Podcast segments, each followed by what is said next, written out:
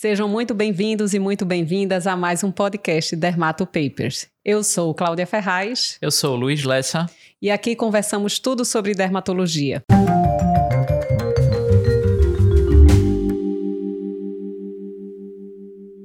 Hoje nosso podcast vai falar um pouquinho sobre antifúngicos tópicos muito além do cetoconazol.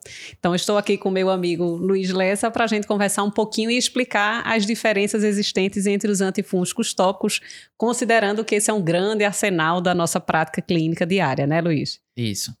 Eu acho que a gente não passa um dia sem prescrever um antifúngico não, tópico, né? Não passa. a gente tem aí candidíases, a gente tem as, as tinhas que a gente vai ter nas várias áreas do corpo. Então, são patologias que a gente vê praticamente todo dia. Todo então, dia. a gente tem que conhecer a fundo é, esses tratamentos porque geralmente a gente tem um preferido, né? Que é aquele que a gente sempre usa, sempre usa, passa, passa. Aí de vez em quando a paciente diz: Ah, eu já usei esse, doutor, não funciona não. Ou então eu usei esse, doutor, coçou, fez um monte de. ficou minando uma aguinha. Aí vocês, eita, fez uma dermatite de contato, é, que é bem rara com eles, né? Mas. Mas pode acontecer. Pode acontecer. Tanto por dermatite de contato alérgicas, realmente, como também irritação por algum Até veículo. Até pelo veículo, isso. Isso. E aí a gente dá aquela travada, eita, e agora? O que é que eu posso usar, o que é que eu não posso nesses Isso. casos? Então a gente tem que conhecer, porque a gente é especialista, então a gente tem que saber o primeiro, o segundo, o terceiro e o quarto, quinto passo dos tratamentos. Exatamente. Então aí a gente já reforça a importância de conhecer os antifúngicos tópicos, né, Luiz? Por que, que é importante a gente perceber e conhecer bem essas classes, as drogas envolvidas? Porque certamente existem diferenças entre elas e essas são esse grupo, na realidade, é uma das grandes armas do nosso dia a dia. Então, vamos lá, fiquem atentos para entender um pouquinho essas pequenas diferenças. Já do ponto de vista clínico, né, Luiz, a gente pode dividir essas micoses, que são a grande indicação uhum. dos nossos antifúngicos, em dois grandes grupos, até para orientar o pessoal que está nos acompanhando no YouTube ou no, no Spotify, enfim, nas outras plataformas. Então, a gente tem o grupo das candidíases, Sim. que é uma coisa extremamente frequente, e o grupo das dermatofitoses, que a gente denomina de tinhas de forma geral. E aí a gente tem que diferenciar do ponto de vista clínico, porque muitas vezes a esfera de alcance dessas drogas pode ter uma certa diferença preferência, uma predileção para esse grupo diferentes de agentes etiológicos, né? Então, vamos entender bem o próximo passo. E aí a gente já passa para o passo 2, para entender como é que a gente pode estudar esses antifúngicos tópicos, como é que a gente pode conhecer bem as drogas, a gente para conhecer bem a droga, para atuar bem com essa arma, a gente tem que entender quem é o nosso inimigo. inimigo. Então, a gente vai usar a arma desde que conheça o inimigo para a gente saber qual é a arma mais adequada. Isso. Esse é um, um assunto que ele, à primeira vista, pode parecer meio hermético, né? Então a gente pega assim e vê um monte de nome de classe química. Oh, oh, oh, né? Oh, que eu fico oh, brincando. e aí a gente vê que tem vários, vários de uma mesma classe e que esse é, funciona para isso, para isso, para isso, para isso, esse funciona para isso, para isso, para isso. A gente fica meio perdido. Perdido, né? É. E a gente às vezes fica tentando decorar, mas uma forma que eu acho mais fácil é justamente feito você falou, Cláudia. A gente divide nesses grupos principais, então, das cândidas e dos dermatófitos, que seria um grupo de fungos filamentosos e um grupo de leveduras, para a gente tentar entender aquele espectro de determinada droga, se vai mais para um lado, se vai mais para o outro, se pega os dois, se é muito bom para um, pouco bom para o outro. Então, a gente vai é, organizando nosso raciocínio de uma forma melhor. Isso, então, muitas vezes, só para traduzir isso do ponto de vista clínico, né, Luiz? Candidíase a gente caracteriza geralmente com aquelas lesões úmidas, maceradas, que predominam em dobras, em axila, virilha, área inframamária, que geralmente coça bastante e que tem aquele aspecto macerado e comumente se apresenta com lesões satélites pustulosas, né? Uhum. Afetando inclusive a área genital, bolso escrotal, etc. Isso. Já o dermatófito, a tínia, a dermatofitose, tendem a se apresentar com lesões mais secas, uhum. né, com as lesões até circinadas, né, anulares, com atividade periférica inflamatória mais intensa, com pápulas, vesículas, crustículas na periferia, Isso. acompanhadas de muito prurido. Também pode afetar a região inguinal predominantemente masculina, mas a gente uhum. pode ter lesões isoladas em qualquer superfície corpórea, né? A tínia corporis, em, em, formas né, anulares e em placas menores disseminadas ou não pelo corpo. Então, já separem essas duas coisas. E existem pequenas circunstâncias que a gente pode ter, inclusive, a presença dos dois, das, dos dois agentes, em intertrigos, uhum. por exemplo. A gente muitas vezes tem uma, é, uma infecção combinada de cândida com dermatófito. Não é raro o paciente ter, por exemplo, uma onicomicose no, uhum. no, no, na unha do primeiro pododáctilo e, além disso, aquele intertrigo com fissura interdigital que é bem macerado, mas muitas vezes, se a gente faz pesquisa micológica, você vê os dois componentes. Isso. Por que, que a gente fala isso? Porque vai, vão existir situações que a gente vai querer cobrir cândida, uhum. vai ter situação que a gente vai cobrir dermatófito e, eventualmente, as duas coisas. Então, a gente tem que saber bem qual é o objetivo do tratamento para selecionar a melhor droga para aquele paciente. Isso. E aí vamos então passar, né, Luiz, para os as etapas dos nossos grupos de tratamentos antifúngicos. E aí vamos falar da terbinafina tópica pra, e seus derivados. Para que, que a gente indica terbinafina tópica? Resuma aí uma pequena frase. Para que que serve? Terbinafina, T de tricófton. Então, lembrar, terbinafina é excelente para os dermatófitos. Isso, então são verdadeiros matadores de dermatófitos. Isso. Então, Pensou em dermatófito, terbinafina está muito bem indicada. A gente falando do tópico oral também, mas a gente está uhum. hoje falando do tópico, né? Isso. Para a gente entender um pouquinho melhor dos mecanismos de ação, a gente tem essa ilustração aqui.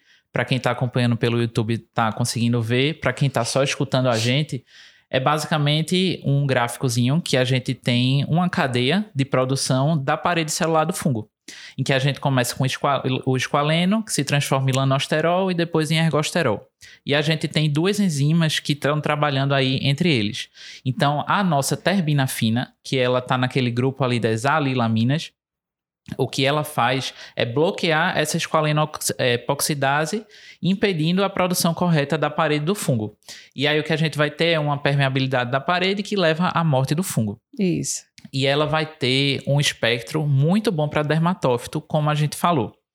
Muitas das medicações que a gente vai falar aqui, elas também têm espectros é, contra outras é, formas, fungos. outros fungos. Por exemplo, contra a canda tarbinafina tem também ação, mas não é uma ação tão importante quanto para o dermatófito. Isso. A gente tem também uma outra medicação que ela já é um derivado da terbinafina, já é uma molécula é, alterada, que é a butenafina. E a butenafina ela é, é ainda melhor do que a terbinafina para os dermatófitos. Isso. A terbinafina é considerada uma alilamina, que é, que é do grupo mais antigo, digamos assim, de atuação na, na inibição da esqualena epoxidase, e a terbinafina é uma molécula já modificada com ação ainda superior. Isso. Então, tem que entender que a grande maioria dos antifúngicos, não só é, é, as terbinafinas e derivados, eles atuam interrompendo a produção da parede celular do fungo. E aí vai gerar morte desse microorganismo. Então, essa primeira etapa é a atuação da terbinafina e seus derivados que a gente utiliza para matar o dermatófito. Isso. A ideia é essa, né? Então, pensando em dermatófito, se você tem certeza daquele diagnóstico que é essa etiologia, pode fazer terbinafina tópica ou butenafina tópica, está muito bem indicado. E aí vai ser naquela tinha corpus que você não tem dúvida se tem co-infecção, se não tem vai estar tá super bem indicado. Isso. E eles ainda têm um componente é, interessante de ação anti-inflamatória. A maioria deles tem uma ação anti-inflamatória. E também as alilaminas, elas têm um componente de ação duradoura. Às vezes, o, nos estudos, o que se vê é, você faz por uma semana, aí faz a cultura, tantos por cento das pessoas estão micologicamente curadas, né? Isso. Se você continuar é, tentando cultivar ao longo dos dias aquelas pessoas que ainda não negativaram, elas ainda negativam depois de suspensão da droga. E a posologia também, na Isso. maioria da prescrição dos azólicos, por exemplo, é duas vezes ao dia, quando aqui é, as alilamidas e benzilamidas, eles indicam geralmente uma vez ao dia, justamente por esse efeito mais duradouro. duradouro. Tá?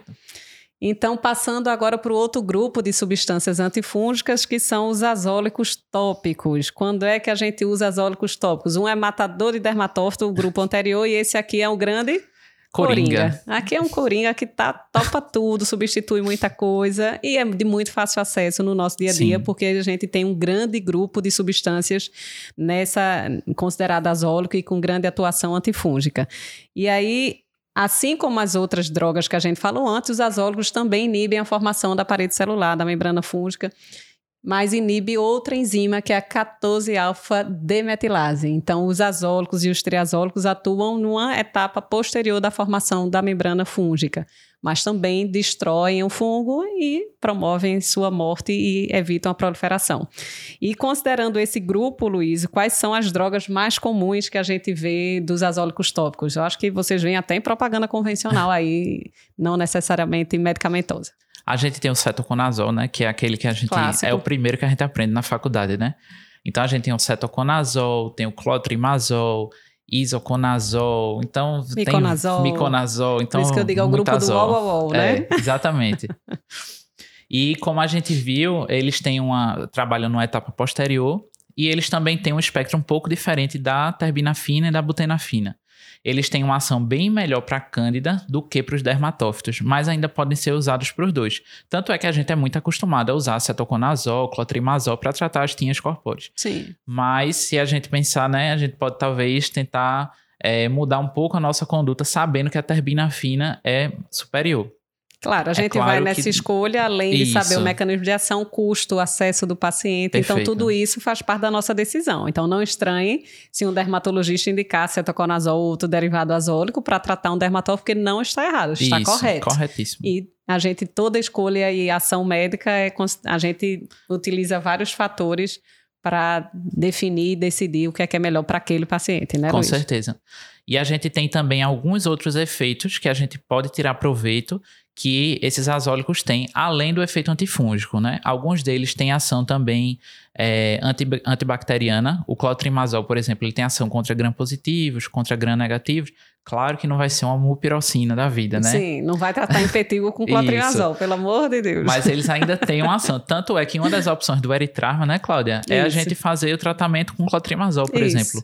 O eritrarma que vai ser, vai ser causado pelo Corynebacterium minutíssimo, vai ser uma bactéria que você vai poder é, tentar tratar, né? A gente sabe que não é uma das melhores, mas a gente pode tentar tratar, tá descrito com o clotrimazol, por exemplo. E outra coisa, até outras drogas a gente usa até para bromidrose, né, Luiz? Sim. Também pelo efeito antibacteriano associado, não Sim. é o primário, mas porque também antibacteriano, é, de forma geral, antimicrobiano, que a gente sabe que, que é, o suor degradado por bactérias e fungos até da flora normal podem contribuir pelo surgimento desse odor. Então, a gente às vezes estende um pouco isso, né? Então, isso. não é indicação primária, mas a gente estende às vezes essa indicação do antifúngico tópico para outros cenários. Isso. E como a gente comentou também, muitos deles têm ações anti-inflamatórias.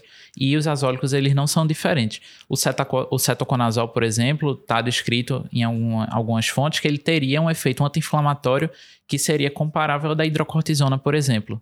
Então, se a gente vai usar ali para uma dermatite seborreica, por exemplo, do rosto, a gente vai ter o benefício de tratar a malacésia, que a gente sabe que está envolvida na piora da dermatite seborreica, como também ter algum efeito anti-inflamatório. Isso. E outra coisa que faz a gente escolher um ou outro azólico são os veículos, né, Luiz? Sim. Então, o isoconazol, por exemplo, a gente tem formulações em spray, outros tem só em creme. Então, por exemplo, paciente com pitiríase versicolor ou lesões de intertrigo, que às vezes tem uma facilidade de aplicação se for spray, né? Uhum. Colocar nas costas, colocar entre os dedos. Às vezes a gente vai escolher aquela substância porque aquela tem uma apresentação industrializada no veículo spray, enquanto o outro só tem creme, enquanto Isso. o outro só tem solução.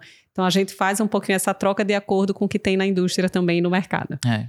Né? Mas eles funcionam bem, gente. Pensar aí que nosso dia a dia tem azólico prescrição diária. E como a gente falou, é nosso coringa. Então, se você acha que tem canda misturado com dermatófito, como os intertrigos que a gente comentou, Isso. então seria uma boa opção. Exatamente. Além desses dois grandes grupos, a gente tem outro grupo que é, é, digamos aqui, chefiado, digamos assim, né, Luiz, pela nistatina. Nistatina que a gente usa muito para bochechar. Isso. Bochechar engolir ou não, né? Depende da circunstância. Então, ele é um polieno, né? Ele faz parte do grupo junto com a anfotericina B e a nistatina faz parte também muito do nosso dia a dia, acho que da pediatria também, Sim. né? Eu acho que muito comumente. E aí, onde é que ela atuaria aqui, considerando essa síntese aqui da membrana celular fúngica, onde é que ela atuaria, Luiz? Ela não atua tanto na síntese, ela já vai lá no produto pronto. Isso. Então ela se liga na parede do fungo, aumentando a permeabilidade e causando o dano. É, o dano na parede e, consequentemente, a morte do fungo. Isso. E funciona bem, a gente já viu aqui que a terbinafina e a butenafina funcionam bem para dermatófito, digamos, e os azólicos, né? O imidazólico e triazólico são é, funcionam bem, na realidade, uhum. é o coringa, então funciona bem para para levedura e para dermatófito. E a anistatina também vale tudo? Não. Não. A anistatina ela é um pouquinho mais limitada. É, a gente usa principalmente para cândida mesmo. Isso. Ela não vai ter ação contra dermatófito e eu acho que no dia a dia o que a gente, o que a gente usa principalmente a anistatina são para aqueles quadros de candidíase mucocutânea, né? No, a candidíase oral. Oral. Principalmente no bebezinho, no paciente imunossuprimido, nos pacientes HIV que fazem cândida oral. Então a gente usa muito é, para esses pacientes.